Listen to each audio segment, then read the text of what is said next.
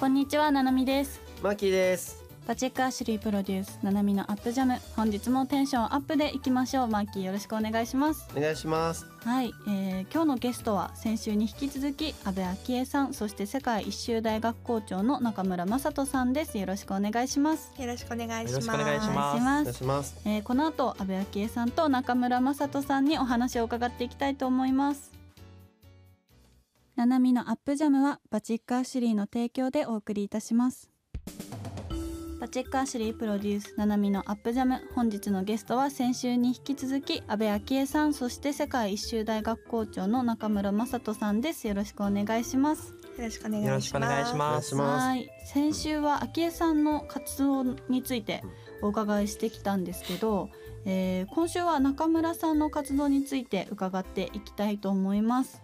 えーまずは私もあのー先週言ってたあの小比類巻さんのあの大会の時にあのご紹介される VTR があったじゃないですか。あはい。その時あれ見ててあ世界一周の学校の校長みたいな。ん なんかなんだろうみたいな。言葉的にはなんとなく想像できるんですけど、はい。なんかすごい印象に残ってたし、うん。こうどんな活動をしてらっしゃるんだろうっていうのがはい。すごく気になっていたので、今日はすごいいろいろそこら辺についてもはい。聞いていけたらなと思うんですけど、はい。こう具体的にというかそもそもこうどんな活動をしていらっしゃるんですか、えっ、と僕自身が、はい。あのまあ世界一周出るときにまあこの世界が僕の学校だと思って、はい。世界一周学校っていうブログを作ってスタートしたのが最初なんですけど、うーんでね。はい、なんかこう自分自身がこの世界中を回って、うんうん。自分が一番輝けることを見つけたいっていうので、うんこう旅を始めてでやっぱいろんなことを挑戦してで100カ国回って帰ってきて、うん。えーでその時になんかこういろんな人が、えー自分のやりたいこととか輝けることに挑戦するきっかけを作りたいなっていうのをこう自分が挑戦していきながら思ったのででそういった形で世界一周学校っていうのを変えてきて作って一緒にこう海外ツアー行ったりとかチャレンジしたりとかお祭りするっていう活動を始めたのが最初のきっかけです。なるほど、はい。えでもこうそもそもの世界一周しようと思ったきっかけは何ですか、えー、とこう初めて海外行ったの二十歳なんですけど、はい。それまで行ったことなくて、ずっとサッカー選手になりたくてサッカーしてて、はい。で僕あの意外と旅してるんですけど真面目だったんですよ。真面目キャラというか、はい結構勉強、勉強してて、はい。ででサッカーをやめて勉強してて大学行ったんですけど、うん。でもそしたらなんか夢がなくなってたんですよ。自分がサッカー選手になりたいいっていうのがなくなって勉強してたから、ここの後どう生きていいか分かんないっていうので、もうずっとこう泣いてる日々が1718とかずっとあってでその時にもうこれからどうしようっていうので悩んでた時にじゃあもっと広い世界を見てみたいっていうので、うん。こうフィジーっていうところに留学をしてはい。でその時に幸せの価値観ってすごく日本とフィジーって違くて、はいえーなんか日本は先進国なのにフィジー人の方が幸せだなって感じてしまって。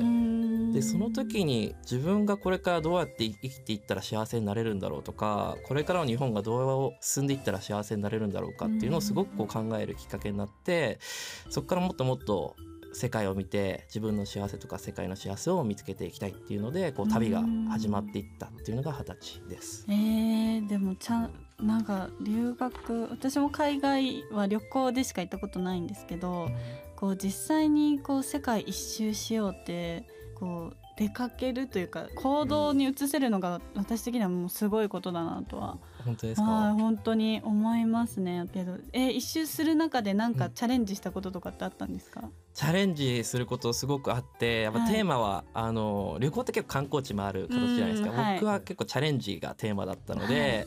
自分がやったことないとか、えーなんか難しそうなことにチャレンジしたいっていうので、うんでなんかこう調べた時に世界一過酷って調べたら、世界一過酷なマラソンっていうのがヒットして、はい。サハラマラソンっていう250キロのマラソンがあるんですけど知ってますか？えー、わかんない。え砂漠？はい。でマラソンするんですか？一週間ぐらい。1週間ぐらい食料を背負って、え自分で食べるもの全部背負って、はい。250キロをこう走るっていう、えー水分とかも？えー、と水分だけが提供されて、はいはいはい。食事は全部自分で。すごい。過酷でしたよね。そうですね。気温55度ぐらいでもう55度。溶けるぐらいのえー。暑さでしたね、でも夜は寒い、夜はそうですね。結構涼しくなって。あ、涼しいかい、うん、寝袋に入って寝てまた朝起きてスタートしてっていう。すごいえ一週間ちょいぐらいですか、ちょうど1週間ぐらいですね。一週間ぐらいで、うんうん。すごいな。あとなんか、他のマラソンとかってやられたんですか？他にもあの実はそうフォーデザートっていうのが、えー、と団体があの開催しているマラソンがサハラマラソンと、えーモンゴルのゴビ砂漠マラソンと、うん。チリのアタカマ砂漠っていう、えー砂漠があってでそこを3つクリアすると南極マラソンの出場権利がもらえるんですえよ。ーはい。すごい。で僕それみじゃあどうせだったらもう3つクリアしようと思って3つクリアしてはい。南極でマラソンをしてきました。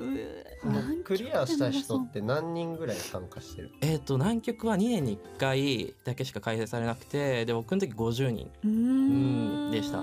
世の中の変わり者が世の中の50 50人。2年に一度50人ぐらいが集まる。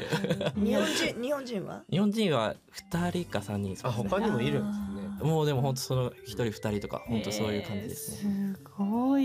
南極マラソンって、はい。え寒い？結構寒いです。そうですよね。めちゃくちゃ寒い。ですよね南極南極って、まあ、最低気温マイナス90何度とかなんですよ。はいそう冬は、えー。で呼吸したら死ぬって言われてるんですけど、でも僕が行ったのが春ぐらいなのでマイナス、まあなんだろう10から30とか。えーぐらいの中で走ってるって感じですね。走れるんですか？それって。本当雪山みたいな感じでこう走って、えーもう天気とかも一瞬で変わるんですよ。吹雪吹雪になったりとかうん。急に晴れたりとか。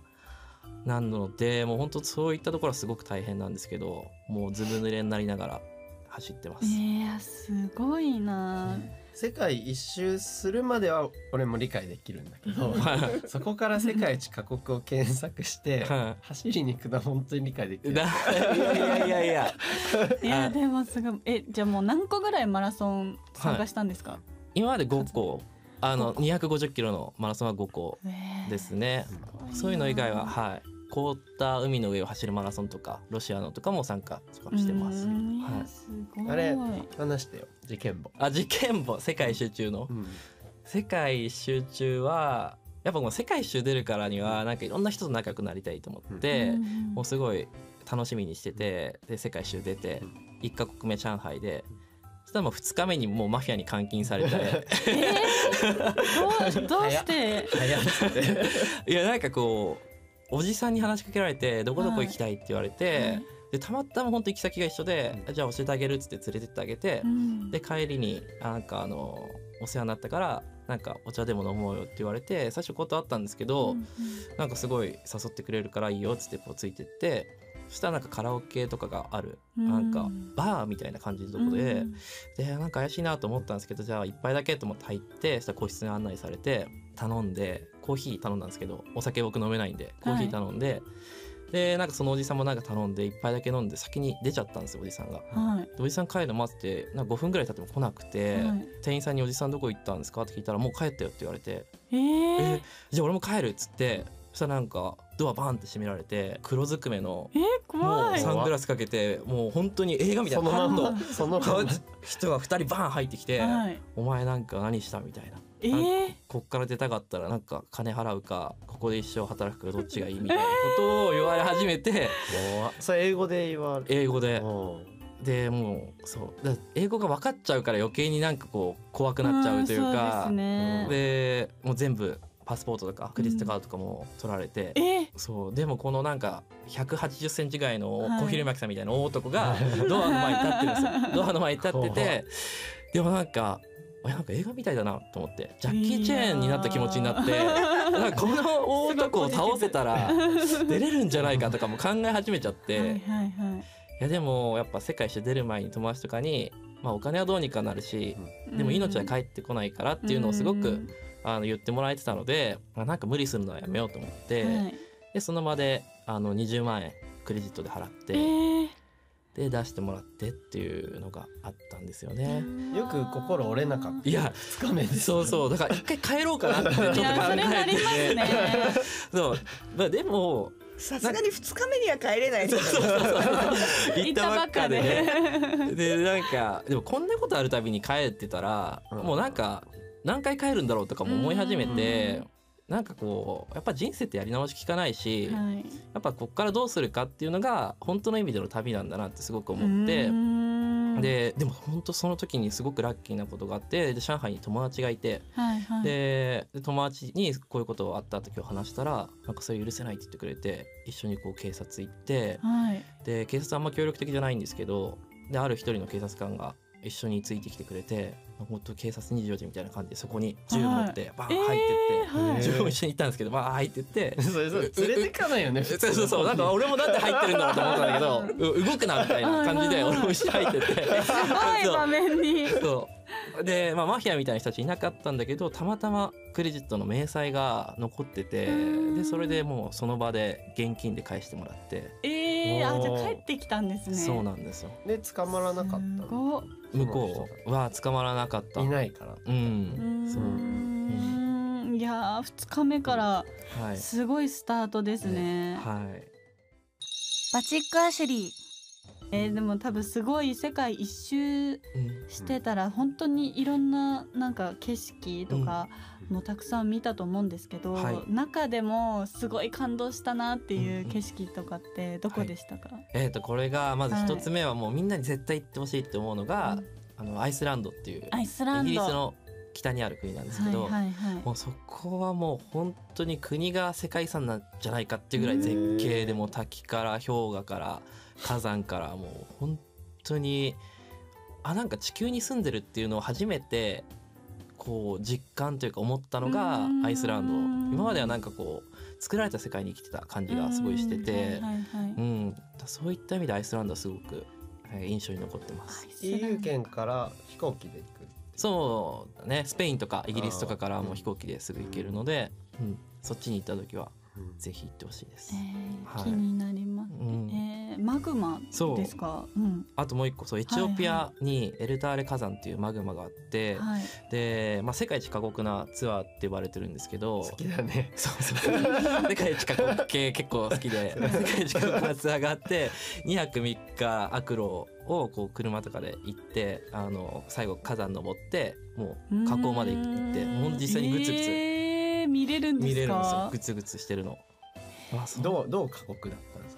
車酔いとか。車とか車酔いとかもうあと寝るところとかが本当になんて言うんだろうベンチとか、うん。ベンチベンチ。はい。ベンチ。竹竹の竹の。なんかベッドみたいなところで寝るとかそういう感じ。えー、そうなんですね。え、昭恵さんはなんか世界の中で見て感動した景色とかって印象に残ってるとこってありますか？俺も聞きたかった。うん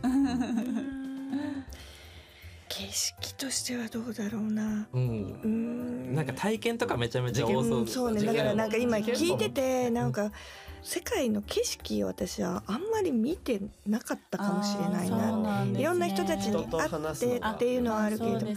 まあ、景色としては、えーハワイのうん。ハワイ島のマウナケアから見た星がやっぱりすごい綺麗だったかなっあー絶対綺麗て。ですね。真っ暗ですよね多分夜は電気がなくて、で山の上に上がっていって、はいで本当にだからもうそこら辺に星が下に見えうんる下っていうかもう横に見えるっていう感じ感じだったのが綺麗だったですね。いやーそうですよね。いいなー。でもアイスランドもハワイのね星空もすごい気になりますね。どっちも行ってみたい。ヨーロッパ行ったらせっかくだから寄った方がいいってことですよねアイスランドは。いやもう寄った方がいいですね。言われないとなんか行こうともしなかったから、うん。アイスランド。う。んそううん。ヨーロッパからだとすごいチケットも安いし。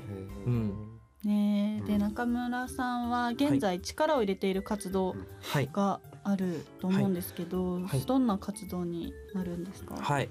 えーとまあ、世界一周学校の活動をしていたんですけどコロナになってこう自分が海外行けないとか、実際にこう海外ツアーとか、えーなかなかこう外でチャレンジする機会が少なくなってきて、はい。で、まあ、その時に思ったのが僕はいいんですけどあの僕はやっぱ大学生の時うんに自分が海外行ったりとか留学とか、えー国際交流とかして人生が変わったりとか世界一周して変わったので今のこう若い子たちがそういった経験ができないのって何か自分ができないかなってすごく考えてでその時にあの大学生とか30歳以下の子たちが、えー、そういった情熱持ってる子がつながれる場所だったりとか一緒にチャレンジできる場所を作りたいっていうので、えー、と世界一周大学っていうのを作って、えー、今活動をしています。はい、世界一周大学でホームページが出てくるからそれを見たら詳しく、うん、はい、あなるほど。どんな活動を、てかどんなことができるかとか書いてある。はい。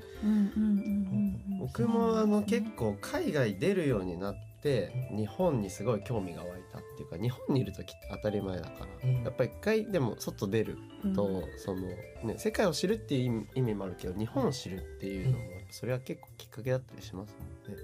そうですね。やっぱり今はあの外に目を向けられないからこそ、うん、なんか日本のことをもっともっと見たいなっていうのはすごく思うのでやっぱそういった機会をすごくみんなが大切にしてもらえたらなと思ってます。昭恵さんも先生として参加されたっていうのを聞いたんですけどどんな授業されたんですか？下関？山口県の下関で、えー、ゲストハウスの経営に私は関わっていまして、で、まあ、コロナで結構お客様が減ったり厳しいっていうのもあって、まあ、そこを使ってくれるっていうことで、うん、えー、先日、えー、若い方たち、えー、世界一周大学の学生さんたちですかね、うんはい、えー、30人ぐらい来てくださって、まあ、皆さん朝から晩まで、えー、ディスカッションしたりっていうそのゲストハウスの中で、えー、いろいろ活動していただいて私もまあちょっとだけシンポジウムみたいな、もので参加させてもらいました。もうね本当に若い方たち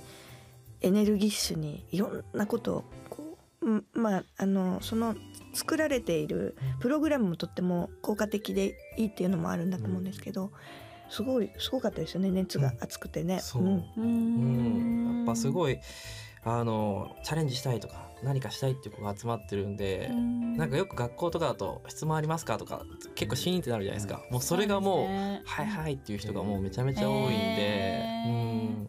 まあそうですね。その場に行くっていうだけでこう行動力があって意欲があるから行くわけですもんね。えー、で中村さんについてもすごいたくさんお話聞いていてまだまだ聞きたいんですけどちょっとお時間になってきたので、はい、えー、ここで、えー、お気に入りの曲を聴いていただきたいと思うんですけど中村さんのリクエスト曲は何になりますか？はい、えー、ブルーハーツで青空なります。はいありがとうございます。これはどんな曲なんですか？中村さんにとっては。えーとまあ、世界集中旅中にすごく聴いていて、えーと歌詞になんだっけ？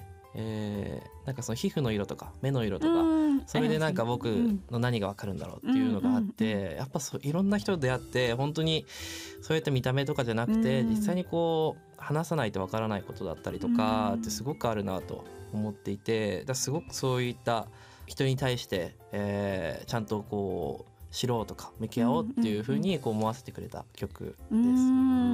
ありがとうございます。では改めて曲紹介の方お願いします。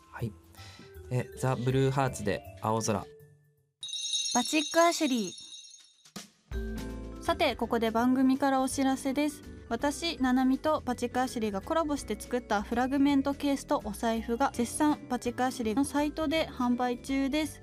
バチックアシュリーでぜひ検索してお求めください。実際に奈々ちゃんに配色とデザインをプロデュースしてもらったんですけど、はい、奈々ちゃん改めてこだわったポイントを教えてください。はい、えー、私のねインスタグラムとかで実物の写真などは出てたりとか、まあ、もちろんサイトでも出てるんですけど、えー、今回2種類の財布作ったんですけど、えー、フラグメントケースは、えー、私自身が一番欲しいなって思っていたデザインにしました、えー、荷物が少なかったりとかする男の人とかでも使えたりとかあとはサブ財布としても使えるような感じのコンパクトなお財布になっていてカードももちろん入りますしお札もまあ畳んでですけど中に収納できてまあ、あとはですね何だろうなこう小銭部分の開け閉めなんですけどあの結構狭かったりすると取り出すのにストレスがかかるなと思ってて結構大きめに開いていくらかこう見えるような感じにしたいのが一番こだわったポイントなんですけど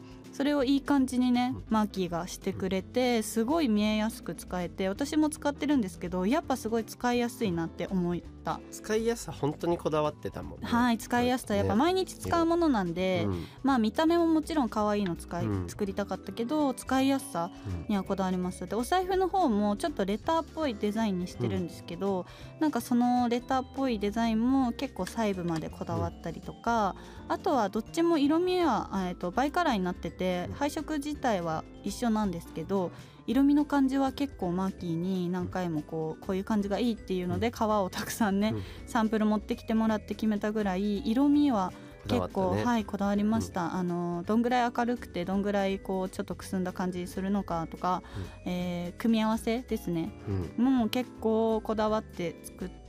まあ、実物見たけどめっちゃ可愛いのできたなって、ね、ちょっと自分自身でも思ったぐらい、うん、はいすごい可愛くて今使ってるんですけどやっぱ使いやすいし可愛い見た目も可愛いので、うん、なんかこうテンションも上がるしすごいいいものができたなと思っております。うん、はい、はい。でねこのケース自体、ケースとお財布なんですけど品質も結構本当にすごいんですよね。これこの値段で売っちゃうっていうぐらいの値段で売ってますけど、うんうんうん、本当ですよね、ね、相当高級な革使ってるんで、うんうん、なかなかハイブランドでも本革使ってる商品ってやっぱ少なくて、はい、手に取っていただいたらね一発でわかるんだけど、うんうんうん、肌触りもいいし、ね、うん、結構ファスナーとかもあのオリジナルデザインでね使ってたりとか、本当にあとね革自体がいいものなので、ね、こう手にフィットする感じがすごくあるので一度こう手に取ってみてもらいたいなと思うんですけど、まあ、サイトで買う方とかは本当にあの私自身使ってていいと思うので、こう信頼してもらっていいかなって思うぐらいしっかりした、あの本革使っているのでぜひ皆さんこの値段で多分この革使ってるお財布は本当に買えないぐらいな、ね、うん、感じなのでぜひ手に取ってほしいです。はい、はい、でそんなこだわりにこだわり抜いたナナミとバチックアシュリーのコラボアイテムのお値段なんですけど、うん、まあ本当にかなりお求めやすい価格になってます。うん、でまずフラグメントケースは税込み8580円。